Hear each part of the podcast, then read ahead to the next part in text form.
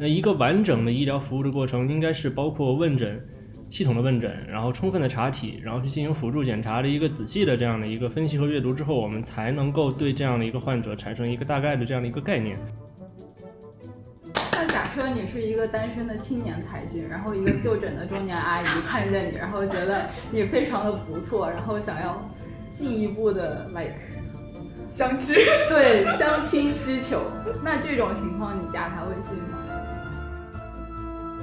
但是就是在群体的情况下，就是说，只要有一个医生，就是比如说你去看看门诊，然后一呃就是，然后这个病就是患者他可能去看门诊，然后他说我能不能加一个微信，然后只要第一个医生给他加了微信，那他在后续的这这个就诊过程中，他可能会去不同的门诊看不同的病，然后他可能也会提出同样的诉求。不对，是的，那是家庭医生的工作，他就应该和患者建立私人但是因为我们现在做不到这一点，那他的这种可及性达不到的话，他怎么？那就不应该让专科医生去去完成家庭医生那你能改善现在这个，就是我们现在也在推进家庭医生签约服务。我们现在确实分级诊疗制度和家庭，你必须要承认，你不可能救所有的人，你不可能对所有人都负责。可是医生的本事就是提供帮助啊！不，你这是道道德绑架。我我不是道德绑架，我没有想绑架你，我只是提供我自己的思考和我自己的认知。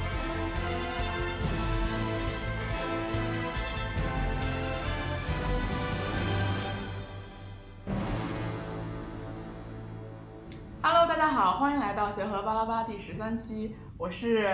今天下午要去收坏掉了的手机的 Coffee，我是现在晒着太阳的小怂，我是刚跟小怂吵了一架的小宁，我是奇葩说的忠实观众大白鹅。好，我来介绍一下这个题是我想的，就是其实我很喜欢看奇葩说。哎呦，还邀功上了，哎呦。就硬要关系，等会你选什么点，我就在你的队里面。了，已经开。这一期的氛围就是 battle。对，这一期就是 battle，咱们要吵架。对，因为我我很喜欢看奇葩说，我就很喜欢看他们吵架。然后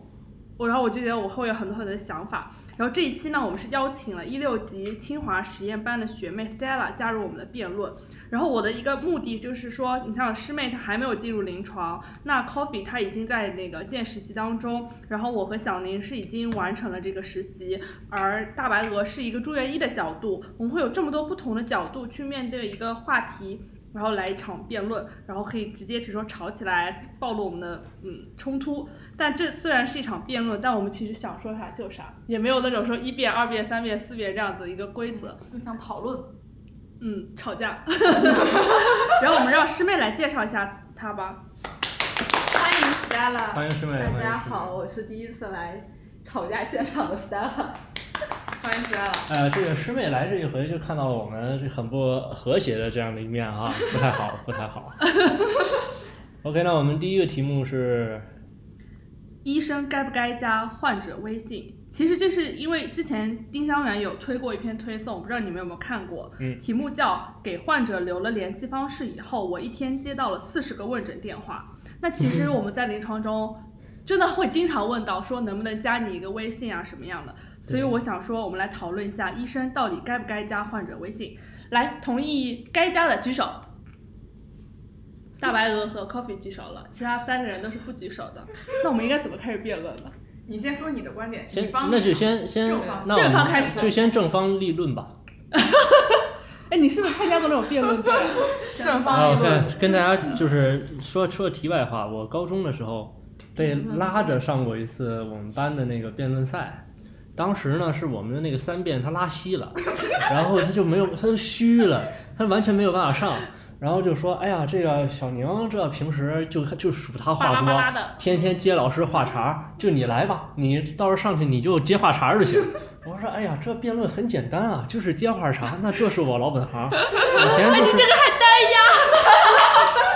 以前就是以前就是这个练相声的呀。我说那没问题，那就去吧。然后后来我发现好像没有这么单纯，就是说人啊，如果你没有进进行提前的准备，你呢又又。发现你说不过他的时候，你就很想动手，你知道吗？对对对对，你就，而且他还非常嘲讽，明白吗？对面很嘲讽，就看哦，这货是个新手，让我们来搞一搞他，然后就哎呀，就带着很嘲讽那种语气，知道吗？就是对方对方辩友，我觉得您应该先去了解一些基本的常识。然后当时心里就想，我哔哔哔，你让我去了解基本常识，我今天让你知道知道什么叫基本常识，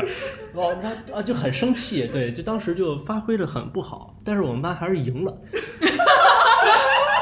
那看来是大便和二便非常主要是大便跟小便很厉害，明白吧？就是这个大便上来，哇，这论立的就很很扎实，最后小便呢也驳得很好。我们中间二辩二辩也很厉害，就二辩三辩你要跟对面对打。对对啊对对，然后我就天天上去送人头，这个每局就上去送人头，就对对面干得很很惨。然后我们二辩就很厉害，小姐姐很 carry，对，哇，就绝对是我就是属于那种我方打野，疯狂到对面想要干可，结果就就疯狂送人头的这种这种这种行为，给对方发育了一波，但还是靠后面三个大 C 给这个把这个对局势给扛回来了。嗯，我认为呃不应该去跟患者加微信，然后哪怕是留联系方式，其实这些东西都是不可取的。那首先一个，如果你要去进行问诊的话呢，在这个微信上面随意问诊，它产生医疗误差的可能性是极其大的。就是如果我们要对一个人的病情去进行充分的理解，不单单是说几句话去进行一个问诊就可以解决的。那一个完整的医疗服务的过程，应该是包括问诊。系统的问诊，然后充分的查体，然后去进行辅助检查的一个仔细的这样的一个分析和阅读之后，我们才能够对这样的一个患者产生一个大概的这样的一个概念。所以，如果如果这个患者和这个医生去加微信，他的目的是为了以后问诊方便的话，那我觉得这是完全不可取的一个行为。那如果在此基础之上，这个医生要和这个病人有更多非医疗方面的这样的一个沟通和交流，我觉得是更不可取的一件事情啊，因为在医疗工作的话，它相当于更多的去强调一些个人的隐私。那如果我们在这个过程当中，呃，本身医生对于患者在职业身份上来讲的话，是存在天然强势的。嗯，那如果在这样的一个过程当中，医生有更方便的这样的一些渠道去对患者进行一些其他变相的索取，当然这件事情不一定完全存在，但是只是存在这样的一种可能。如果我们存在这样的一个沟通的这样一个桥梁的话，它就会存在这样的一个可能。那医疗环境也会变得更加的呃不安全，那不是那么纯净。对，所以是从另外一个角度出发。那么最后一点的话，就是如果说这个病人加这个医生的微信，只是为了更好的去，呃，就是交个朋友也好，或者其他的一些方式也罢，为未来的就诊提供便利啊，比方说提前发微信加个号啊，或者什么之类的，这是对那些出诊或者其他通过普通方式去进行这个挂号就诊的患者一次非常不公平的这样的一个行为。所以，综上所述，我方认为，医生是不应该和患者产生过多私下的联系的。如果你有就诊的需求，那就去好好挂号；如果你是一个规律复诊的老病人，那可以提前为你去预约后面的门诊号。这些都是可以做到的便利，不一定非要通过与这个医生去进行更多私人的沟通来达到这一目的。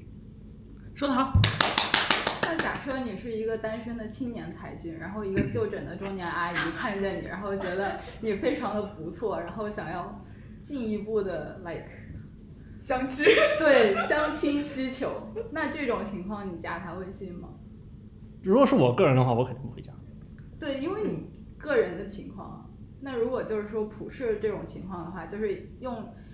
就是有这种需求的这种患者，他可能只是觉得，哎，你这个人不错，然后我想就是给你有一个在医疗环境之外的一个社交渠道的话，就这是得区分的吧？就是他加你是为了医疗目的多一点，还是为了就是单纯的觉得，哎，你这个人不错，我想跟你交流。不行，我觉得我很难跟患者通过一次问，比如说一次门诊十分钟的时间，我跟他产生我想跟他交朋友的欲望。我感觉就是那种中年阿姨患者特别容易干的事情，就是说，哎，你这个小姑娘不错，然后是不是？啊给你介绍对对对，象不行，我不需要朋。友，谢谢。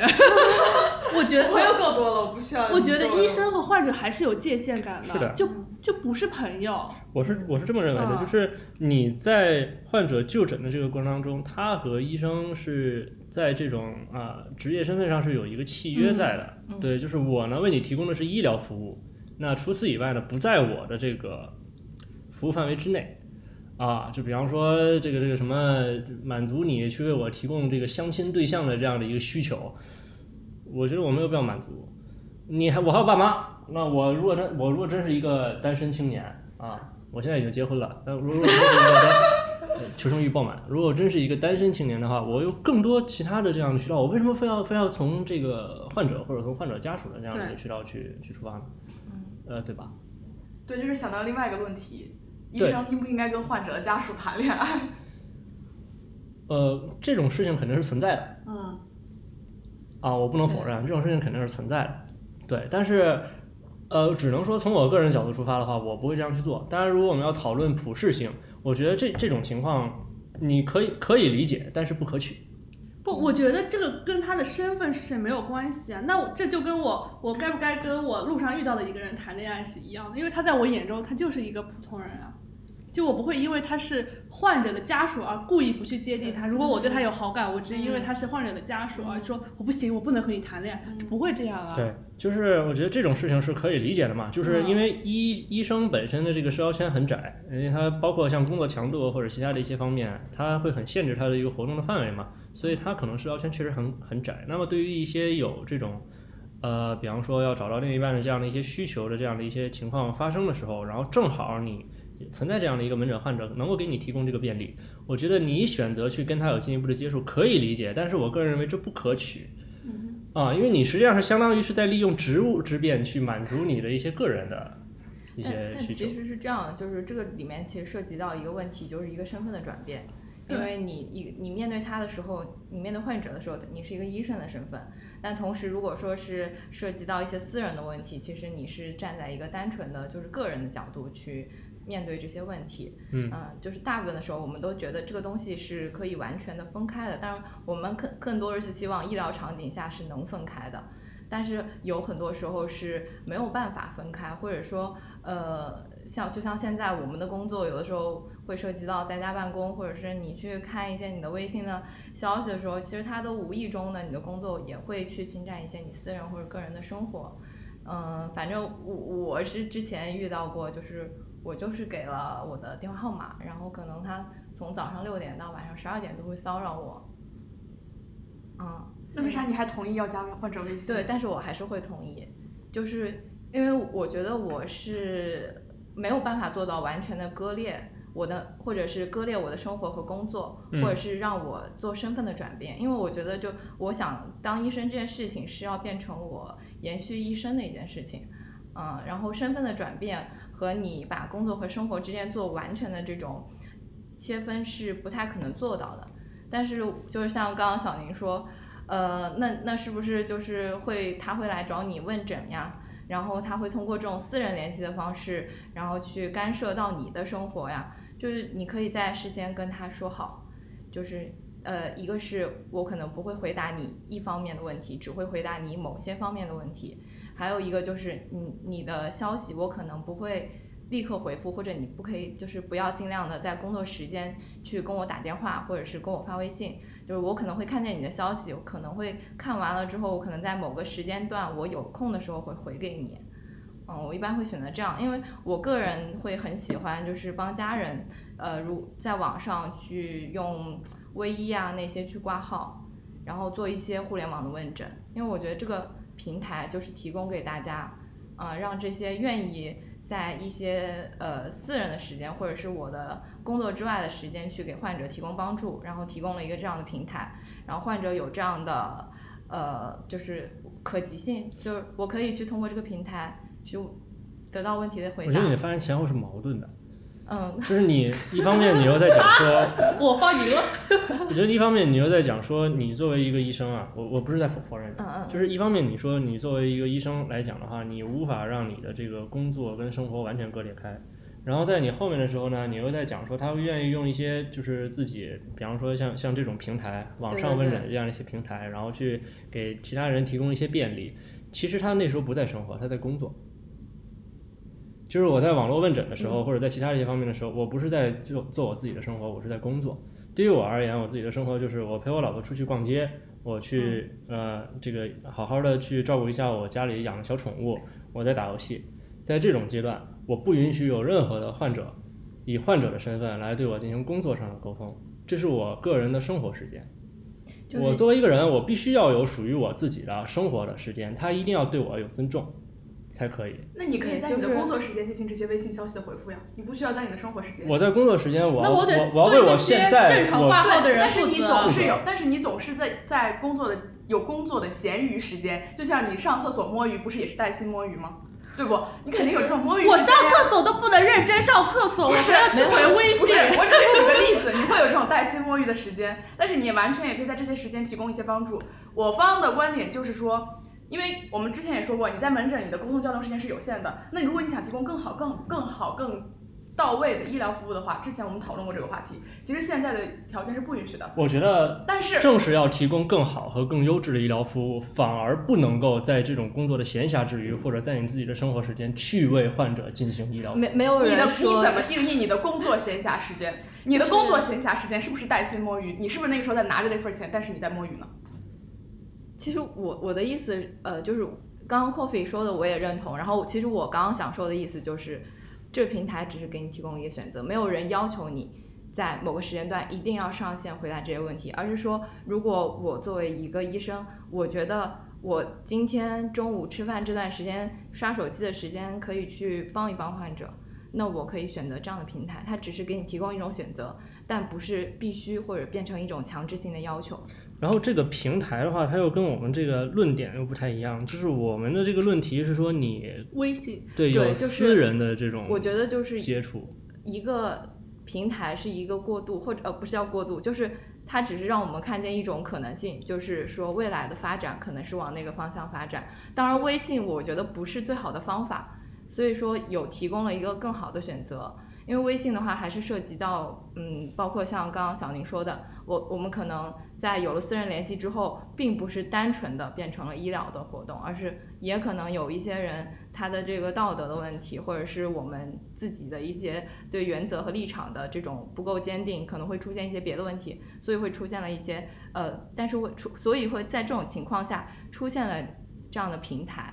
微信跟那些平台是不一样的，因为那些平台你不上你就看不到这些消息，但微信不是，你微信本来就是一个我私人的生活的东西。对对。那你说你你发了条消息，我是看还是不看呢？那我看了不去处理，我心里不会更愧疚吗？而且微信的话，这个就问到你最关键的一个问题工作群里的消息你是回还是不回呢？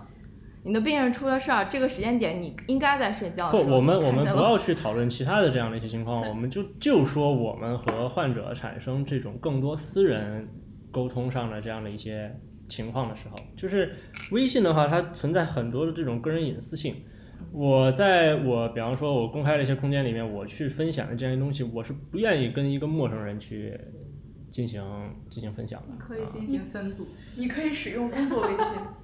你可以新加新建一个微信号，使用工作微信与他交流。而且我觉得这个问题的关键在于，哎，你怎么也转移到我们这里了？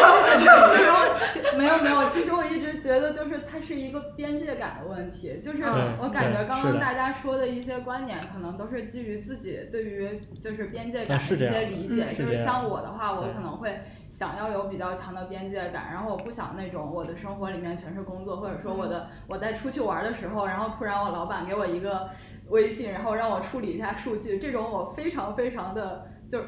我可能会出现这种情况，但是我非常非常不想出现这样的情况。嗯所以对于我来说的话，我可能就是对于这个边界感会比较明显，然后呃就是比较敏感。然后像刚刚那个大白鹅说的，就是他可能会对于这样的边界感侵入就没有太多的是的，就是抵触的心理。但我觉得就是就是你可以就是接受这个行为和就是我们是不是应当鼓励，就是大家在这个去入侵这个呃就是私人空间，就是去鼓励这样的一个行为的发生是两两码事情。就是你个人可以明白接受，人，嗯，首先，我们这个论题不是我们是否应该鼓励这件事情，嗯，对我们只是说，作为一个医生，你自己你应不应该加，这是一个个人话题，而不是说广广广嗯普世的告诉，你所有医生这这就是一个朋友们普世但是就是在群体的情况下，就是说，只要有一个医生，就是比如说你去看看门诊，然后一呃就是，然后这个病就是患者他可能去看门诊，然后他说我能不能加一个微信，然后只要第一个医生给他加了微信，那他在后续的这这个就诊过程中，他可能会去不同的门诊看不同的病，然后他可能也会提出同样的诉求，就是他也会对于不同的医生说我能不能加你的微信。就是，然后，然后如果那个第二个医生说啊，不好意思，我我不加私人微信，然后他就说，哎，我前几天去哪哪门门诊的时候，那个叉叉叉医生加了我微信，能不能加一下？我真的很急，我有这个需求。我我想说的就是，就是这虽然这个，你你归根到个体来说，这是一个个体选择，就是个体选择性的问题。但是就是如果说呃，但是大家都是医生嘛，然后你作为一个医生群体出现的时候，然后患者这个群体是会接收到这样的信息，就是。说他可以通过加微信的方式获得更多的，无论是医疗方面的沟通也好，或者说是呃别的他想要进行的沟通也好，这也是一种渠道。然后他就会，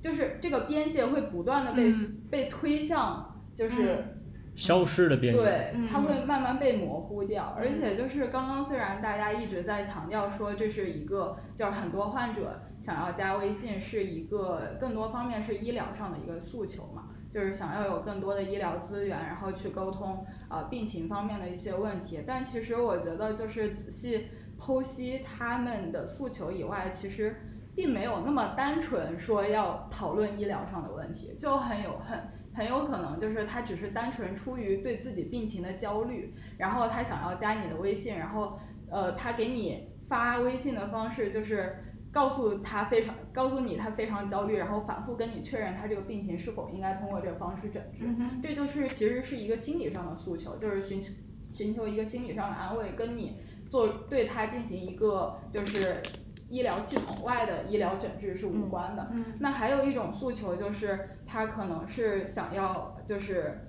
他是自己带着一个观点来的，然后他这个观点在可能别的正规的医疗体系中都被不同的医生就是拒绝过。嗯哼，就是我觉得就是虽然我没有在临床待过，但是我我我的家人包括我自己就医体验，然后我在临床早接上碰到患者，他们都会有这种情况，就是嗯，他们本人其实。有很倾向的一种疗法，但其实我们作为医生可能并不推荐那样的疗法，但是他可能出于对于比如说介入性疗法的，就是那种损伤性疗法一种恐惧啊，或者说是对于一些别的考量，他就倾向于就是呃，就打比方来说，倾向于不那么有侵入性的中药治疗。然后你你心里知道这个中药治疗其实对他病情不是最有效，并不是最好的一个医疗诉求，那他就会反复带着自己的立场在多方求证，所以说就在这个情况下就不是一个标准的医疗场域了，就是他跟你加微信跟你咨询的这个问题，他其实就是想获得你的确认，就是来支持他的一个早有的一个。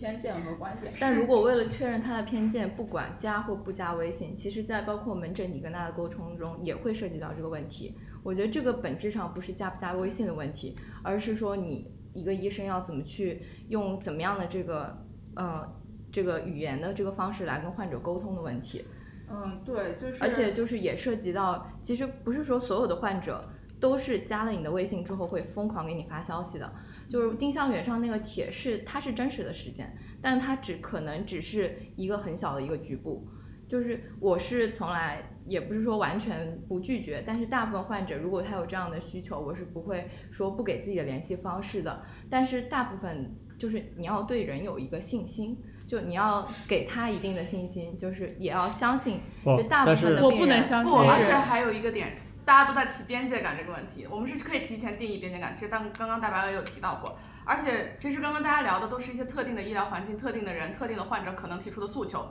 但是你们提到的都是特定的，不是所有人都是这样子的。更重要的一个点是，当你提前但是总会有这样的人，对我承认，但是你不能因为有这样的现实事实存在，你就一刀切，所有的情况都不同意。但你可以去筛选你加微信那些人呀，对不对？你对他是会有一定的门诊的接触的，那你怎么能就是？我对于那些，比如说我一看就不是好接，不是很好接触的患者，我也不一定会加微信。但是根据那些我可能之后会未来可能会为他提供到一些帮助，我提供的帮助可能不是为他进行一些医疗决策的制定，他可能问我的只是一些医疗决策的建议或选择。比如说他怎么怎么怎么怎么，我可能会说，请你到医院来就诊，可能就是这样一句话，你也可以为他提供一些呃安慰或者帮助。最后他可能会有一个更定向的，比如说我们之前有讨论过的，他到底应该挂哪科，对不对？其实很多情况下，患者连挂哪科都不知道，他只是一窝蜂的来到了门诊，然后。没有人会，他就不知道应该自己怎么办，所以就是怎么说呢？我们加他患者的微信，其实是提前一步进行一个医疗选择的抉择以及医疗资源的节省，而不是去浪费。所以我的观点就是说，你们刚刚提到的所有我都非常的认可，但是问题就在于说，你们不能一刀切，就是一些这个世界本来就不是只是真善美的，它可能有假恶丑，对不对？所以你你你们就假定了所有所有可能坏的情况的发生，而否定了那些可能存在的好的情况。比如说我也可能加我加过患者微信，可是有的患者就是很有边界感，他不会问你一些乱七八糟的事情，他只会问我们约定好的我可能可以问你的事情。而再加上如果你有工作微信的话，你就可以在特定的时间去上那个工作微信去回复你觉得可以回复的问题。这个事情可能花不了你太久太久的时间，但是你可以在你力所能及的范围内提供一定的帮助。我我的想法是，就是有些问题看到了，虽然我解决不了，但是我还是很想给他解决，因为我不我不替他解决，我会有一种愧疚感。如果在生活的时候，就包括我以前就是一就是因为现在很多资料都是电子的嘛，你问诊的时候，患者会说加个微信，我们把那些资料照片传给你，那我会加加之后，我可能出那个病房之后，我可能没有把那个微信及时的删掉，但我已经离开了那个病房。然后我在疫情的时候，就有患者，比如说他本来约了两周以后要来复诊，但他因为疫情他出不了他那个地方。他那个号就没办法弄，然后他也不知道怎么联系他当时病房的主治，他就会微信来问我说怎么怎么，然后我就会跟他说我已经不在那个病房了，但是他还是希望通过你去联系当时那个主治，那我就要再去就再往上走一层，就是说我我跟我帮你去联系那个主治，然后然后我就像一个中间的传话人一样，我要又要跟这边聊天，又要跟这边聊天。我其实你是个很累的。我应该是上周就遇到这个问题。我那个时候是我感染科轮转的时候管那个小病人，然后他跟我说来不了，然后挂上了那个门诊，然后现在也来不了，怎么办？然后说能有没有这个现在主治大夫的这个微信，然后能不能我帮他传话？我说一个是因为我没有他的微信，第二个其实这个就是其实不太合适这件事情。但是我说你可以尝试一下，就是你在那个网上问诊，你挂他的那个互联网诊疗。然后挂上了，再再试一下，因为本身他事情没有特别紧急，嗯，只是一个常规的复诊，然后这个就通过这个过程，其实就是不是说只有一个办法。如果说我们有别的路子，也可以给他一些意见和建议。如果说还是不行，那就跟他实话实说。我觉得大部分人是可以理解的。就如果说你只是一个实习大夫，他对你提出了不合理要求的时候，你也是可以完全拒绝的。但如果说他问了你这个问题，你觉得是在我可以帮助的范围内，我可以给你提供一些方法或者路径的时候，我觉得是可以提供帮助的。我觉得就是这句话，就是可以让患者找到、寻求到帮助和建议的方法有很多。嗯，现在不是以前了，就是我可能所有的这种呃医疗方面的建议都从一个医生就是口中去获知。就现在有很多，比方说各大医院的这种啊公众号，然后或者说 APP。上面其实都会有这种关于转诊、导诊各个方面的这样的一些提示和建议，所以像这种，如果我们只是为了去给他提供一个你挂号的建议，就比方说你要去哪里挂号，然后你要去选择互联网医疗或什么之类的，其实这种事情完全不需要通过和一个医生去进行私人联系来达到，就这个目的是不需要通过这种方式去达到的。就像你所说的，我们现在有很多种的这种方法和渠道，能够让患者去了解到这样的一些事儿，就这事儿不需要我来告诉他。这种事情也完全没有必要让我去跟他讲。另外一点，另外一点就是，无论这个患者他是不是能够很有边界感的去跟你进行私人的沟通，也无论你是否是在工作还是在生活，我们假设说，那我们就说工作和生活的这个界限我们是模糊的，啊，我们就说是模糊的，就普世嘛，我们就说是模糊的。只要他给我发微信，如果我现在在工作，那就是对我目前正在服务的这个病人不负责任。那就涉及到一个问题，就是。每一个人都是先懂得如何爱自己之后，才会有那样的一个心情出来说，或者有那样的一个原动力说我要去帮助别人了。就是这也涉及到说，为什么一个医生要像你刚刚说的那样，把自己的时间会会变得这么满？就是现实的情况，就是为什么会这么满？还有一个问题就是为什么我们如果都能提供好了预诊分诊，能够把这些就是病人。他不用去问私下问医生，如果说他都已经能够有可及的这些方法去知道去咨询，可以去可及，因为这是私心呀，那就这就是人的私心呀，他就是有这样的渠道能够去了解到这些事情，但他就是有和你进行更深入交流的这样的一个私心在，所有人都不会去拒绝这样的一个可能性，就是我跟一个医生去建立一个很良好的个人之间的这样的一个关系。嗯所有人都不会拒绝有这样的一种可能性的。但是我觉得，就是现在这种这种边界感的模糊，然后你愿意去接受你的工作和生活活交融的这个现实，就是现在是大部分中国医生的现实，但是就。就不代表是一个应该的情况，就而且就是像，就是你刚刚也提到，就是像如果患者有真正的医疗需求的话，然后他又不太能够出门，就是来到门诊或者说挂号比较困难的话，现在有非常多正规的网上的平台。去提供一个网上问诊的一个服务，那这种的话其实就是呃很明确的，就是在一个工作的场所，然后我规定我就是给你提供医疗服务的一个界限。那还有的话就是，就比如说刚刚 Coffee 提到的，就是说呃通过加微信，然后我可以就是给患者带来一些便利，就是他们一些，但是这种我觉得是一个系，就是目前系统上建设的一种。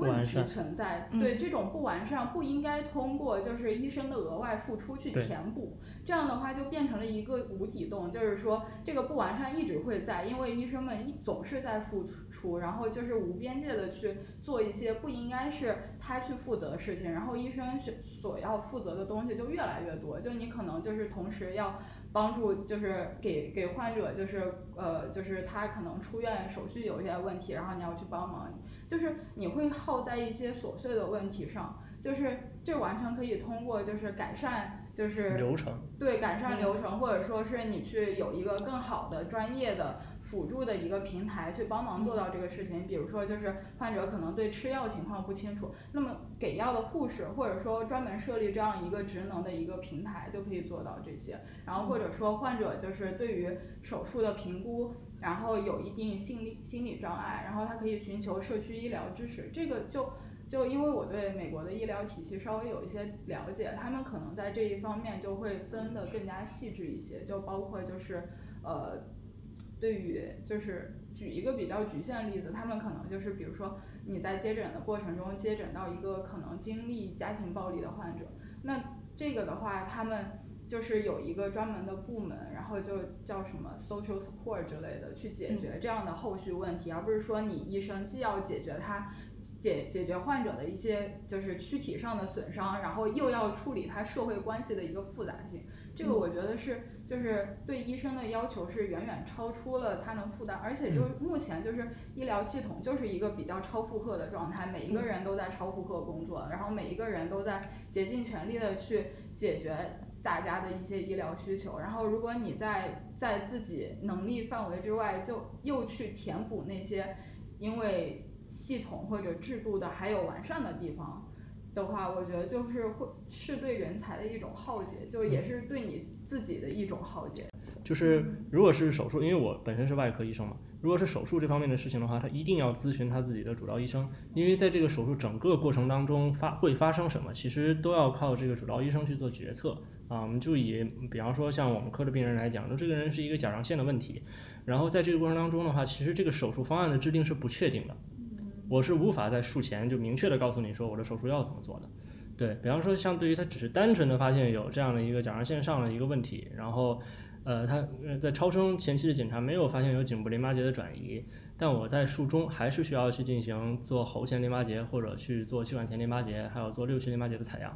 对，然后如果采样得到的这个冰冻的结果是阳性的，那我是需要去考虑对它进行侧方淋巴结清扫或者单独做六区的前那个。就是中央区淋巴结清扫的，就是这个手术的方案是我无法在术前去给他一个明确的这样的一个指导的。而如果在这个过程当中，病人有其他的需求，比方说我的某个朋友啊，或者说很亲近的某个朋友过来去对我进行微信的咨询，他说：“小宁，你是头颈外科医生，然后我现在我有一个家属啊，他有这样的一个问题。”然后那个我们这边给出了这样的一个方案，然后手术方案，你能不能帮我看一下这个方案是否合适？我是无法给他提供这样的建议的，因为我不清楚你的真实情况是什么样子的。这个手术也不是我做的，如果这手术是我做的，我也无法给你一个明确的答复，你的手术该怎么做。所以这一部分其实是就是就是这种通过直接面对面沟通，这种专业性非常强的这样的一些情况。嗯，是绝对不可以通过这种方式去进行解决的。当然，这我这只是通过这样的一个方面去去说明，就是在这样的一个状态下，我们是无法通过这种微信的这种私人问诊去解决的。对，Coffee。嗯，我我刚就是想肯定一下大家说的这个，不是我的意思是。我非常同意小宁师兄说的，因为之前其实有研究证明嘛，就是什么误诊误诊诊率高达百分之六七十，好像对。呃，但是问题在于，我们刚刚师兄，包括小宁师兄，包括斯 l 拉他们聊的所有内容的前提是在中国的这样的一个医疗体系制度之下，对不对？我们就应该在这样的对，是，但是不不不，但是前提是你想想，如果我们的医疗体系做的足够完善的话，还会有患者要向医生医生要微信的这个事情存在吗？还会有不，如果你像是在美你像是在美国那种非常，就是因为我们之前做调研的时候，如果你像在美国或者西方国家一些医疗制度非常完善的情况下，他们的 family 啊、他们的 family medicine 做的非常好的情况下，他们会有自己的家庭医生，他们一定会有家庭医生的微信不会联系方式。那他出现了自己的医疗或者是相关内容的第一时间，他们会及时反映给医疗自己的家庭医生，他们就是这种一对一的签约服务制度。我告诉你的情况，你是最我最了解我情况的医生，这就是一个，其实就是我们现在的这种微信的服务模不式。是的，那是工作。不对，是的，那是家庭医生的工作但是因为我他就应该和但是因患者建立为我们私人的但是因为我们现在做不到这一点，那他的这种可及性达不到的话，他怎么那就去满足不应该让专科医生去对去完成那你家庭医生那你能改善现在这。个，就是我们现在也在推进家庭医生签约服务服务制度。我知道北京现在社区医疗也就在现在我做这个方们问的问题，也就是说，这些家庭医生，就我作为一个这个全科家庭医生的这个制度还没有办法，或者说分级诊疗制度都还没有办法建立起来的情况下，你面对这个现实，如果说这个人就那我就是打个比方，这这个患这个不是你的患者，这个是你的朋友的情况下，如果是一些你可以 handle 的问题。那你会回答他，或者是你能帮他，他只是希望你做帮他做个分诊，或者是告诉他该挂哪个科的号这样的问题，你会拒绝吗？你朋友我不会大概率拒绝不会。但是那是因为我是我的朋友，患者就是我的患者如果。患者没有一个医生朋友呢？我们现在确实分级诊疗制度和家庭你必须要承认，你就不可能救所有的人，你不可能对所有人的都负责，可是医生的本质事。就是提供帮助啊！不，你这是道道德绑架。我我不是道德绑架，我没有想绑架你，我只是提供我自己的思考和我自己的认知，因为在我的认知里面，就是现在我们确实没有办法做到像国外那样子非常明确的、非常完善的、完备的一对一的那种家庭医生的签约制度，他们可以再转诊到上级医院，而我们作为一个可以提供这样医疗帮助的人，我们可以在力所能及的范围内，可能每天就花那么一点点时间去帮助他。你以为那是一点点时间？你以为就是我随口一说，但是是你所有的事情都不但是你选择有选择性的，有些微信我看到了我就是不会回。我认为师妹说的是，就是就是 Coffee 跟 Stella 说的，其实都是同样的一件事情嘛。嗯就是其实这是一个我们现在必须去面对的一个啊社会现实。现实对，我觉得其实都有它自己的就是这个合理性在。但是如果我个人来讲的话，我还是会认可这个 Stella 的说法。就是一个全局和细节的问题，是就是说，如果你一直在填补细节的话，它全局的推动反而会被忽略掉。。对，但是如果你不去，就是你就是大家都就是觉得我要先全局性的解决这个问题的话，然后大家就会把努力和就是关注点放在我怎样完善家庭医生这个制度上。但是全局和全局和细节完成的内容内容完成者是不一样的。为什么我们完成了细节，全局者就不会推动呢？主要是因为这样的话，就是就是患者这个需，就我们现在已经就是共识，就是患者这样的需，就是跟医生之间的私人交流需求是存在的，对无论是跟医疗直接相关，还是有一些就是情绪上的问题或者别的问题。那这种直接存在的话，那他在呃，就是他当患者发现，哎，我这样的需求可以通过就是有一些部分非常好心的医生可以解决这样的需求的话，他就不会凝聚成一个非常显著的一个需求信号。不不，我觉得这个不是一样的，不是一个这就是问题这就是一这个问题不是一个问，题，这就是全局和细节的问题。对，这是全局和细节如果的问题。但是如果你把所有的这个这个专科医生还有其他的现在不完善的这些这些方面都让专科医生去填补，那么这个问题永远都不会显现出来，就是你整个进展不再往前前进的这样的方式，永远都在不断的显现出来。最后的结果就是专科医生越来越疲惫，然后所有的患者的话，他他们就没有那么那么多强烈的需求，然后说我需要有这样的一个家庭医生存在。即使现在已经出台的这样的一些家庭医生政策的话，可能因为他们达不到，就是说像专科医生他对专科有那么好的一个了解，那么这些患者也不会选择去。呃，跟那些家庭医生去进行更多的一个交流和签约。我有一个很好的专科医生的朋友，我为什么不去问他呢？对，这是你自己个人的想法，实际上是什么？你跟我说。但现实的情况是我们现在面临的问题是，你觉得那些事情是更更重要的事情，高更高的效率、更好的制度建设和体系建设是更重要的事情，所以你可以放下手里这一个人。这个就说到底就是一个是你的身边的哭声和你远方的哭声，或者说电车的问题，是你要朝向一个人还是朝向五个人的问题。我就是要朝向一个人。我觉得这是个人的，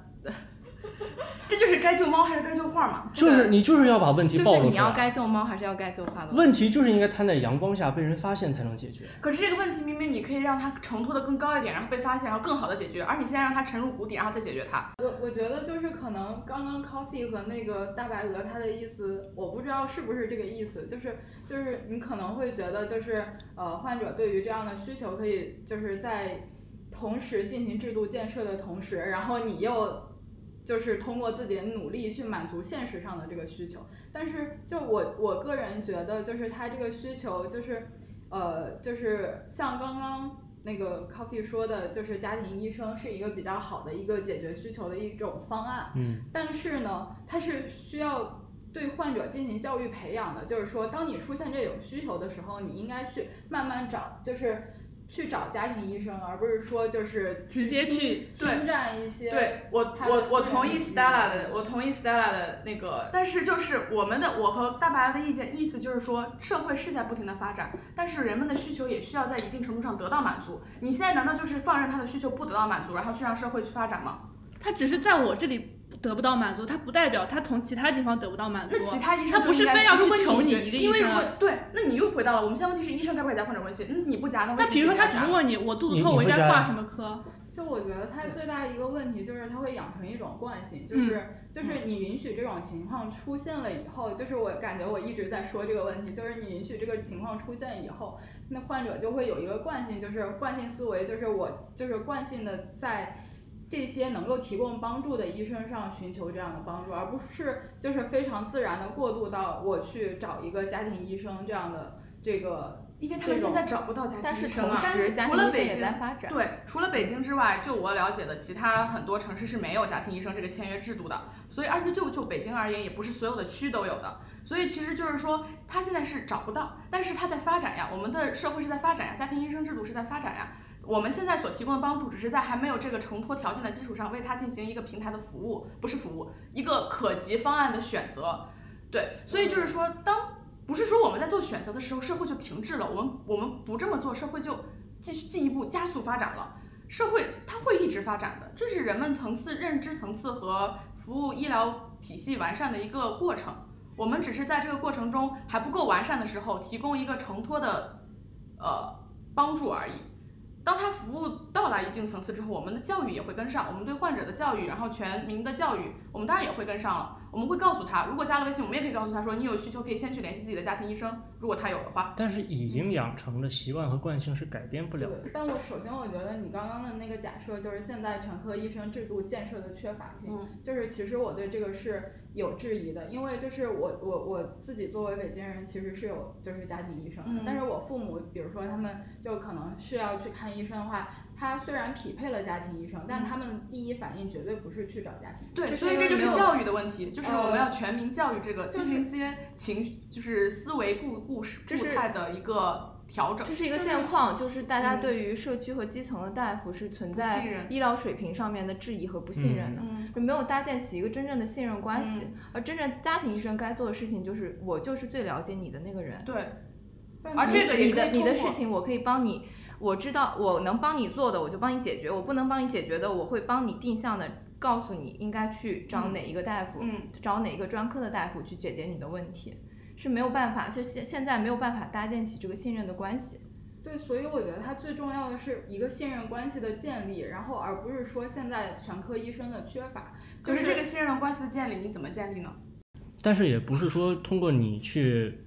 嗯挤占很多自己的时间，然后去帮助这个患者，这个事情但如就一定能果有越来建立好，。但如果有越来越多的人进入这个事情，加入这个事情的话，那可能平均稀释掉的话，挤占你的时间也可能没有那么多。当然，我觉得你肯定会说，人的欲望是无穷的呀，人的自私性，是现在的是无穷呀。现实就是它就是会挤占很多专科医生的时间而。且我觉得不光是时间，还有一个情绪的问题，对对现在你情绪会耗尽的。对，医疗资源比较紧缺的问题，就是嗯，大家都是非常 extra 的，嗯，就是是在超额工作。我们还但是其实不是说患者只会给你造成负担的。就我我分享一个我我的我的我就是我是真实的一个事情吧，就是我在呼吸科的时候，一个这个 ED 的一个患者，他是一个罕见呃就罕见病，其实是两年就是反复的在门诊就诊之后。呃，一开始是按肺血管炎去治，但是一直都呃不见好转，他病情在波动。然后后来其实呃，我只是作为他短暂住院期间的一个小的管床大夫，他其实长期还是随了咱们医院呼吸科的一个门诊，就一直在看的。但是我跟他加了微信之后，他其实是很有就是界限感的。一个是他其实之前也反复因为气胸会去急诊，然后也会有这种就是。需要有一些问题的，有一些帮助的时候，但是他知道哪一些事情就是可能可以去咨询你。他比如说他气胸了，他不会说啊我怎么办？他知道他该去急诊。其实他也只是跟我同龄的一个，就是我们是真的成为了朋友，因为他对我个人的医疗需求其实是很少的。嗯。但是这个过程我们一直有长期沟通，就是我是对他这个整个疾病的发展有了一些了解，然后他会跟我分享。他们患者，因为他是罕见病，他们患者群就就可能是那种全球的群，因为可能全球的例数不多，嗯，他会分享一些国外的治疗经验。就这个过程中，其实你也有收获，然后你可以看到这个人他整个疾病的一个进展的样貌，你可以看见这个人他是一个人，他的生活是怎么样的。然后这个过，我觉得这这个不是说你加了他微信，他只会给你造成一些困扰，给你带来麻烦。这个过程你是自己会有一个收获的，你是有一些正向的东西会传递给你的。另外，我还想说，就是医生作为患者第一手、第一个接触的医疗的，就是他的 first medical contact。那你作为他的第一个医疗接触的人来说，你不对他进行患者教育，谁对他进行患者教育呢？你的门诊只有五分钟，你难道用这五分钟去对他进行患者教育吗？你难道去告诉他啊，你接下来要去看家庭医生，巴拉巴拉巴拉巴拉巴拉，然后你不去对他问诊，这才是对他不负责任。所以我觉得就是，就是如果真的所有人都不去做这件事情的话，谁去做这件事情呢？可是现在有足够多像这样的公共的这种线上医疗平台可以提供这样的服务。但是哪个？我也会去。我可以在门诊的五分钟里面说一句，你以后有什么情况，你可以先联系你的家庭医生，这一句话不就好了？跟我微信上发一句，请您先联系你的家庭医生，时间是一样多的呀。互联网问诊，我也可以在这样。就门诊的时候去跟他去讲，就说如果你以后挂不上号，你可以先挂线上的号，对不对？嗯。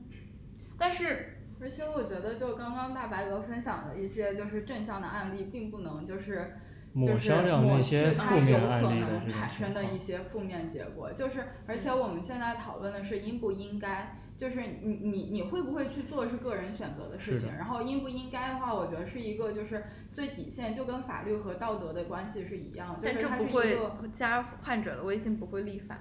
呃，其实就是呃，其实讨论的辩题都是没有一个呃绝对的一个答案的嘛。对。但是就大家可能都会在所难免会从个人的角度去出发去选择这些问题。像我的话，呃，当然说肯肯定会有那些比较好的一些一些实例。但是其实，在我这里的话，其实大多数人的话，还是想要更便利的去获得一些医疗资源。那这种的话，实际上其实就是对其他患者的一个不公平。因为我每周在跟着门诊的时候，其实有大量的病人，他因为挂不上号，所以耽误了病情，这种情况是会出现的。然后像这样的一些比较。呃，好的这种专科医院的这种资源其实又相对来讲比较有限。那么每天其实如果你承接大量的这种通过私人关系去获得的这种啊，比方说门诊号源，它只是来做一个复诊，那实际上是会存在这样的一个隐患的。对，而且其实医疗服务的提供的话，在现有的这个发展阶段也并不完全是由这些专科医生去去去提供的。对我们现在其实也是在不断的进行这样的一些发展。像是全科医学，我们这儿就坐着一个全科医学的人。对，其实这样的这样的发展过程，其实如果慢慢的走下去的话，肯定是会能够，而且在这个过程当中，其实有很多折中的手段可以帮助我们去经历这个过渡期。比方说现在发展的互联网诊疗，比方说一些呃其他的这种便民门诊的这样的一些开设。那当然，中间这个过程转诊制度的不完善是一方面，然后呃基层医疗的不完善是另外一个方面。但其实所有的压力是不应该下放到，就不应该全都积累到这些专科医生身上的。虽然说我们今天说是医生该不应应该不应该加，但其实现在的情况，就像 Coffee 他说的，就是你基层医疗就是建立还还是有有待发展的嘛。那其实大部分现在能够加到微信的，其实还是专科医生，啊，如果我们把所有的这些过度的压力全都集中在他们身上的话，那还是会存在呃专科医生他们就是内耗的这样的一个现象，还是会出现的。其实这对整体的医疗环境来讲的话，还是会有一定负面的影响的。对，所以我觉得虽然最后是个人选择，虽然一个医生应该是为他的患者去进行一个全程的负责，但是。个人的界限还是要有，我不会选择说通过跟他去进行一些私人的接触来去对他做这种啊后期的随诊或什么之类的，这是对他的不负责任啊，因为在非专业的这样工作环境里面去进行非专业的这种啊医疗咨询是一定会出问题的啊，在我没有得到他最近期的情况，没有看到他最近期复查结果的时候，我去对他进行任何的一种建议，呃，我觉得都是不太负责任的。哦，就就我个人而言，所以我觉得这并不是我对他不负，我我不去加他微信是对他不负责任，而是我觉得加了他微信之后进行这种私人的沟通，反而是对他的不负责任，对他病情的一个一个忽视。对，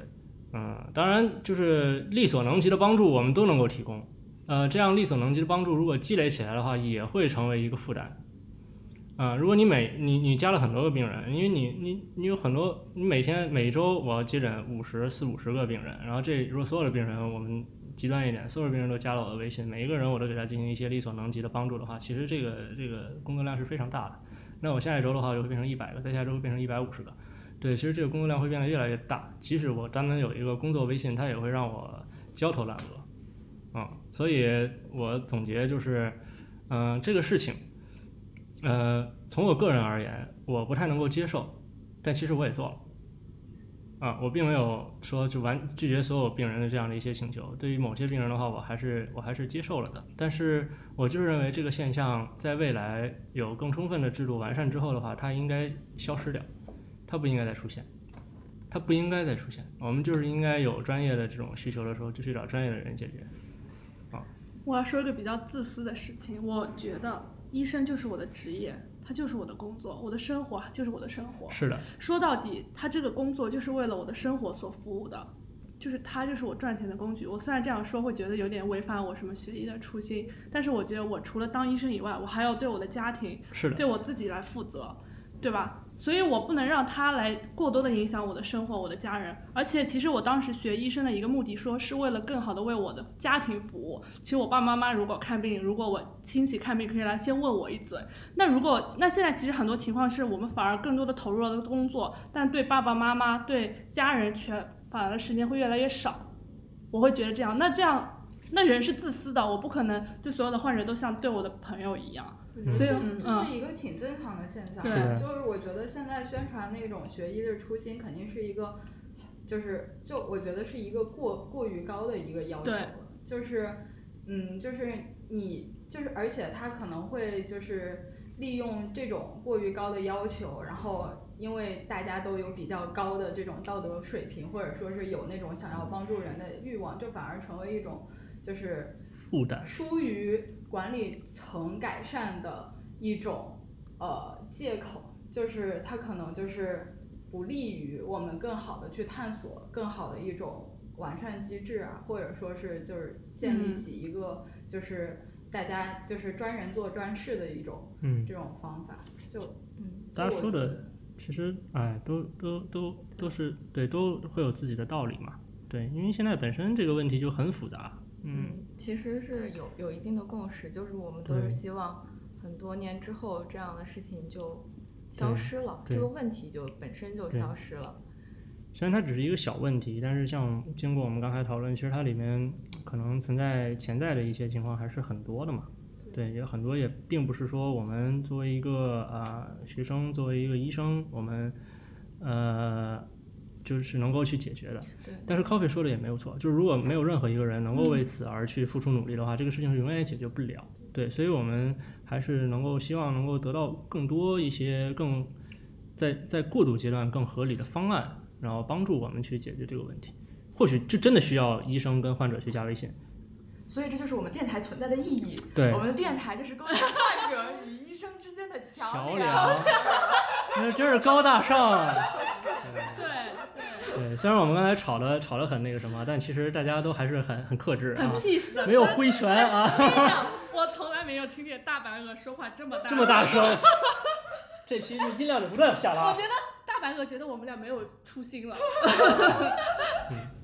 我觉得初心就是一个伪命题，嗯就是对，就是他可以有，但是他没有，你不能觉得这个人就不就有问题不对对不对，我觉得不不是这是大白说说是涉及到初心的问题，就是你的一些底层的观念的不一样。就是说，就像刚刚说的，你是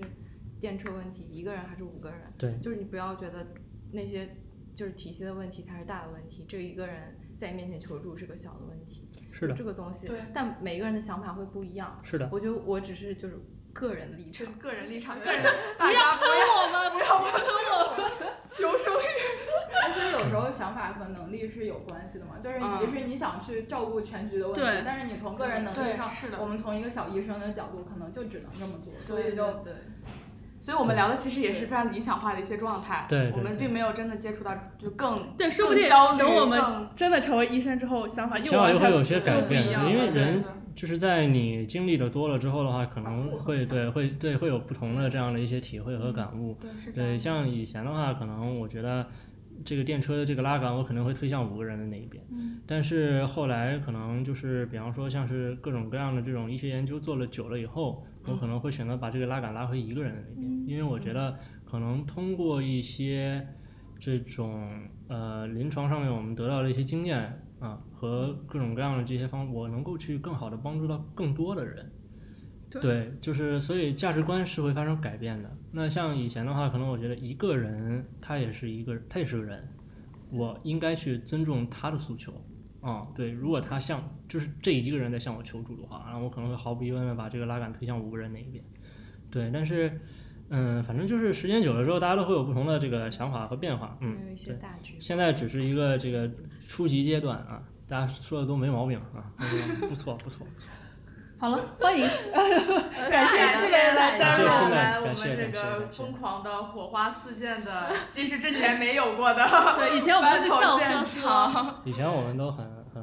开很心，，peace and love。对，我，一开始以为开头的氛围也是 P 三了，就是我已经开始听起了单板相声那种感觉，单口相声。单板相声了对，相声，滑滑雪滑多了是吧？还有双板，我们这属于双板。